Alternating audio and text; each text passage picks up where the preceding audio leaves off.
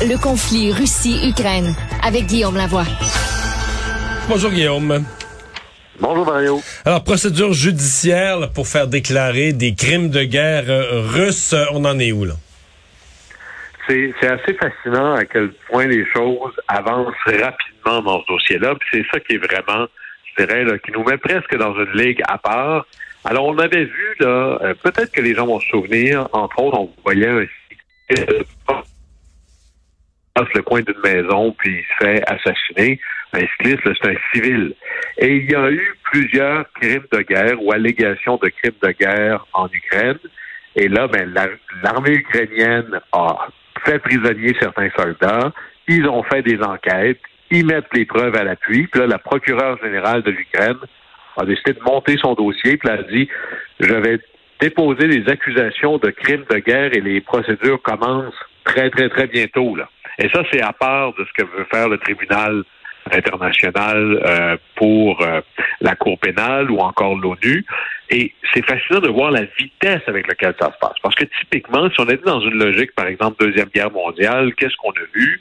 Ben, par exemple, prenons les, les, fameux camps de concentration ou les camps de la mort des nazis.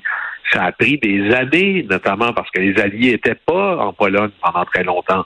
Et c'était tellement grave qu'Eisenhower avait obligé les caméras à venir en disant le monde ne nous croira jamais.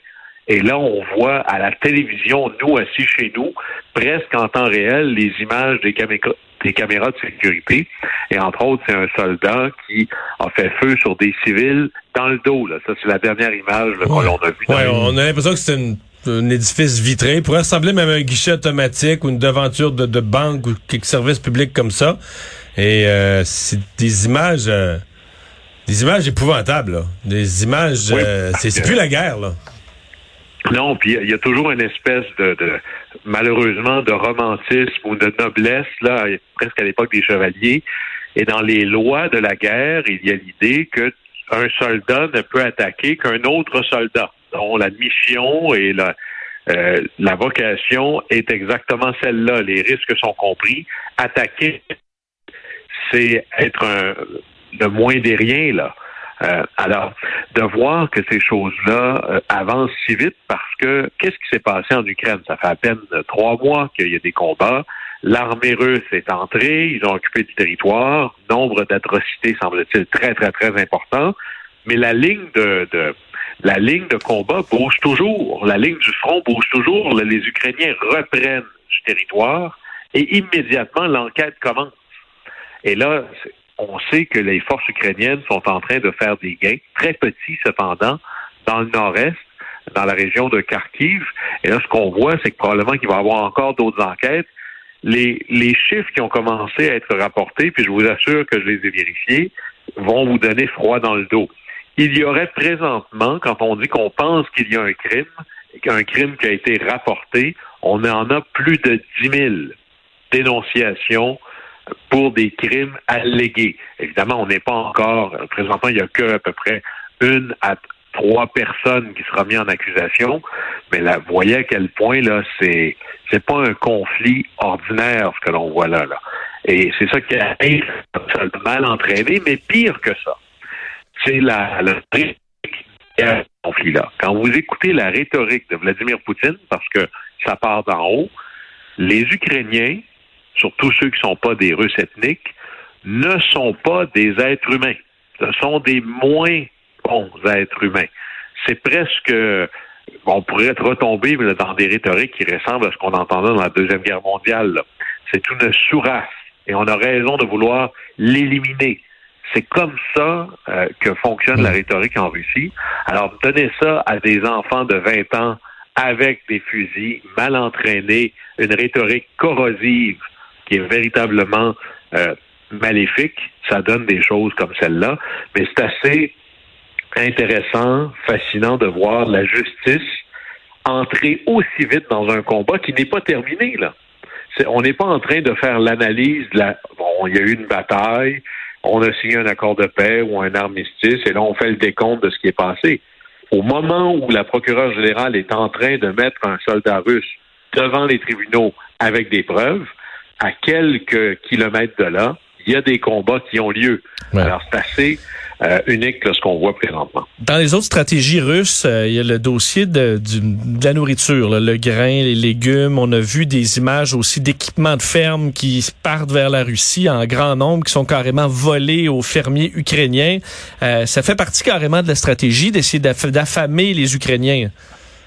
Oui, et on en parlait plutôt euh, que euh, la Russie commettait ce que moi je pense est un va être catégorisé comme un crime de guerre de répandre dans les champs des mines, pas besoin d'en mettre partout, juste assez pour faire peur à tout le monde, pour mettre économiquement à terre l'Ukraine, mais empêcher les gens de se nourrir.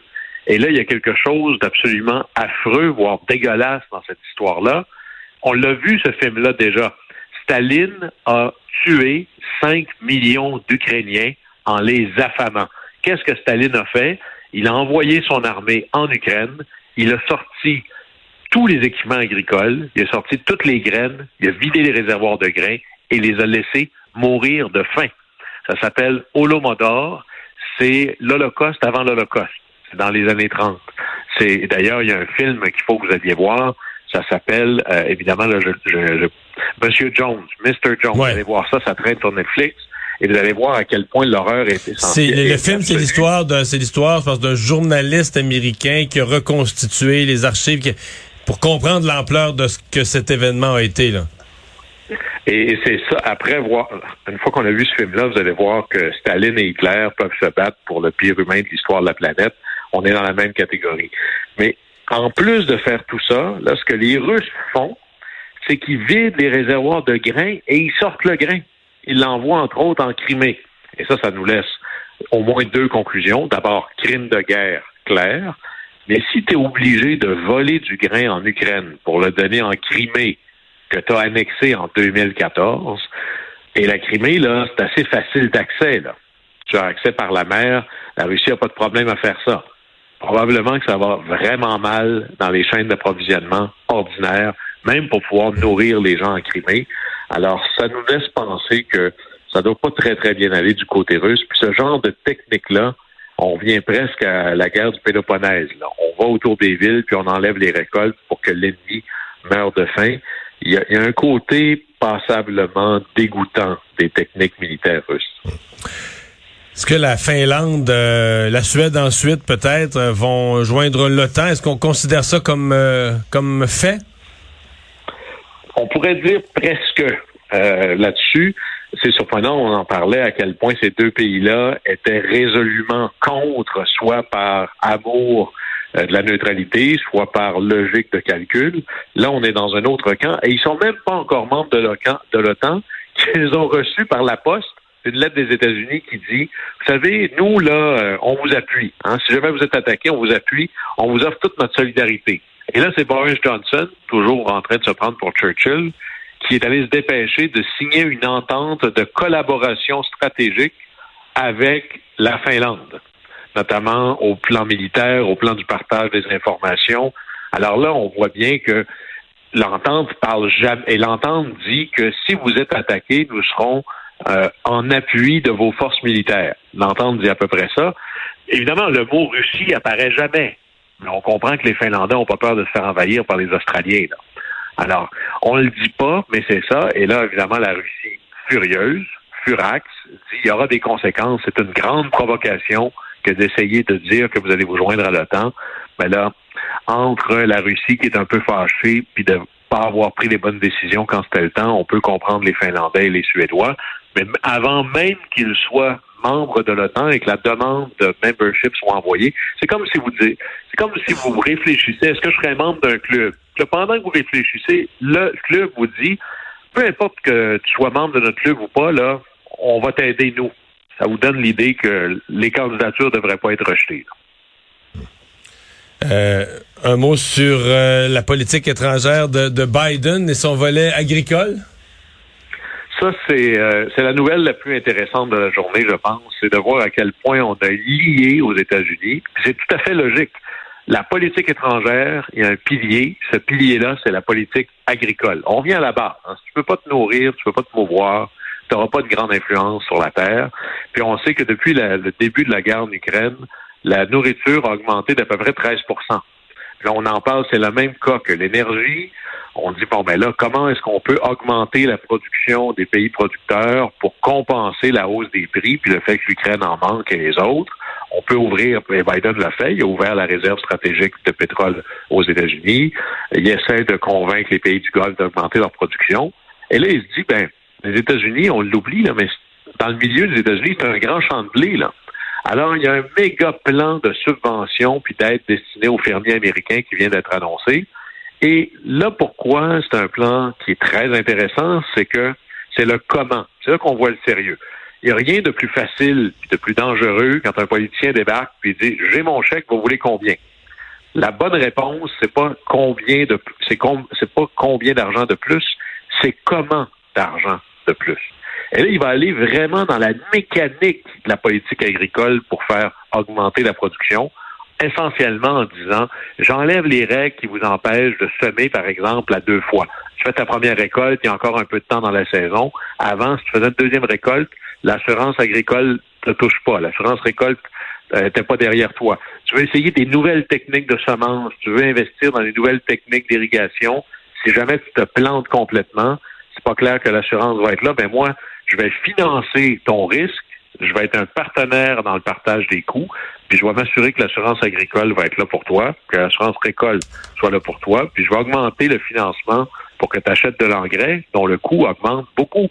Et là, Biden a dit des mots, il y a des mots qui ont des sens, qui résonnent fort dans l'histoire du monde.